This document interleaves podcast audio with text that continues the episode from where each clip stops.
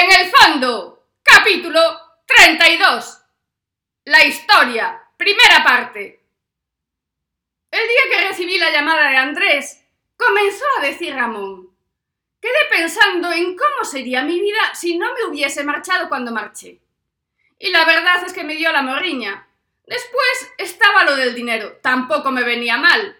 Claro que estaba harto de escuchar historias de la cantidad de riqueza que quedó enterrada, y la verdad es que no pensé que la cosa fuese en serio. Pero Paco y Alberto tenían ganas de venir, no conocían la ciudad, y lo podíamos pasar bien. Caminábamos despacio, saltando de piedra en piedra. La marea todavía no había bajado del todo y hacíamos lo que nos dejaba el mar. En realidad nunca iba por esa zona, no había mucho que ver. Cuando vi lo fácil que fue liarte, pensé que me iba a retirar sin mucha complicación, y hasta me convencí de que realmente había dinero. Admito que ver la zona cera me impresionó. Será la cara que ponemos todos la primera vez, imagino. ¿Qué más que dices que hay por aquí? Y siguió hablando sin preocuparse de mi respuesta. Los problemas vinieron después. A veces me daba ganas de matar a Andrés, pero los amigos son así. Recibí una llamada de la central, de la de aquí, para que me presentara a servicio. Me extrañó porque ni Paco ni Alberto la habían recibido y tampoco se había oído nada que mereciese tanta urgencia. Fui, claro que fui, como no iba a ir. Me fastidió. Estaba de vacaciones. Es que no hay manera de desconectar con esta gente. En realidad, lo que más me molestaba era que a los otros no los hubiesen llamado. ¿Qué pasa? ¿Que tengo cara de tonto?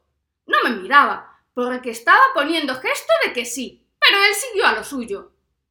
El comisario me preguntó por qué había venido. Me extrañó. Bien sabía que era de aquí, no le dije la verdad, le dije que hacía tiempo que no veía a la familia y toda esa gaita. Puso cara de que bueno, y me dijo que había alguien que quería hablar conmigo. Tan solo me dijo que tuviese el teléfono operativo y que lo cogiese cuando me llamasen sin falta y sin excusa de ningún tipo. No creas que le tengo miedo. Cobro por disponibilidad y aunque a veces me hago el sueco, no cuando me dicen claramente que no lo haga. Tampoco quiero que me sancionen. Uno tiene que comer. Sí, claro. Este es de los que hablan mucho y después se acobardan en cuanto el jefe sube el tono de la voz. Que sí, un revolucionario de cafetería estaba claro. Al poco tiempo recibí una llamada. Era una mujer. Ahí pensé que igual la cosa se ponía interesante.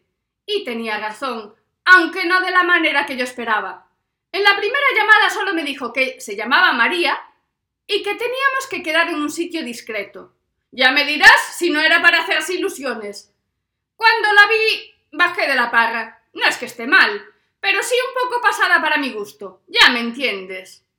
Y tanto que lo entendía. Sin vergüenza, más que sin vergüenza. Tendría que ser una top model para darle el gusto al chico. Lo primero que me plantó era que sabía que estaba metido en lo del tesoro. Como te lo cuento, dijo en lo del tesoro. Como si supiese todo lo que habíamos hablado con Andrés. Lo negué todo. Pruebas no había de tener. Todo lo más sería que Andrés se fuese de la lengua, cosa que entraba en mis previsiones. La discreción no es una de sus virtudes, ¿para qué vamos a decir lo contrario? ¿Y qué? ¿Que Andrés se había ido de la lengua? En el tema del tesoro, con decir que era por seguirle la corriente, que no creía que fuese cierto. Y como dices tú, que es un cuento para turistas, pues ya está. Pero la tía no iba por ahí. Sabía todo. Lo que se dice, todo. Que habíamos hablado contigo, que tú conocías a Salva, todo tu historial, todo mi historial, nuestro historial, dijo señalándonos, refiriéndose a nuestra relación, con lo que la empecé a tomar en serio. Sí, la tomé en serio pero con precaución, sobre todo cuando empezó a contarme una película distinta a la que me había contado Andrés. Y aún más cuando la historia de la tal María tenía más sentido que la que me había contado Andrés. Yo ya no sabía dónde pisaba. El agua me llegaba a la rodilla, pero estaba tan intrigada. Por fin iba a saber toda la verdad y nada más que la verdad. O eso, o era otro cuento de Ramón para liarme y que volviese a bajar. Pero estaba tan interesante. Andrés me había contado que ese concejal colega suyo quería la pasta y poco más que tenía información cierta de que allí había dinero y que aunque la repartiésemos, había para parar un tren. A mí me llegó. Quedaban sin responder unas preguntas como la de ¿por qué ahora? y alguna más. Pero ¿quién se pone con esas tonterías en esos momentos? La tal María era concejala de Cultura y me dijo con total franqueza que lo único que le interesaba era vengarse del concejal de urbanismo por dejar su concejalía sin presupuesto, que me conseguiría toda la información que necesitase y que quería que de la manera que fuese, el dinero no llegase al concejal, que si había dinero tenía que seguir allí abajo y que si me tenía que pagar lo mismo que la cantidad que encontrase, estaba dispuesta a hacerlo. No tenía ni idea del dinero que podía haber en la caja fuerte de la caja universal, pero dudaba que una concejala de cultura pudiese igualar la cifra.